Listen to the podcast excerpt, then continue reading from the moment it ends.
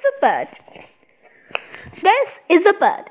All birds have feathers, and all birds have beaks. But all birds are different too. This is a bird. Its beak is long and sharp, and its feathers are black and white.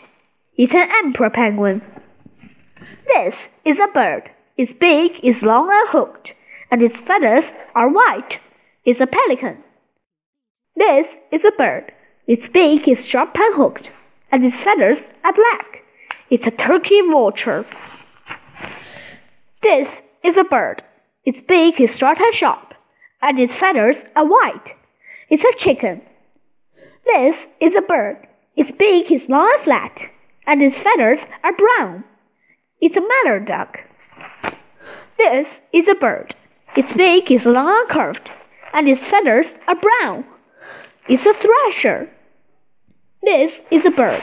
Its beak is short and sharp, and its feathers are red. It's a cardinal. This is a bird. Its beak is long and thin, and its feathers are purple, green, and gray. It's a Costa's hummingbird. In some ways, all birds are the same. All birds have beaks, and all birds have feathers. But all birds are different too.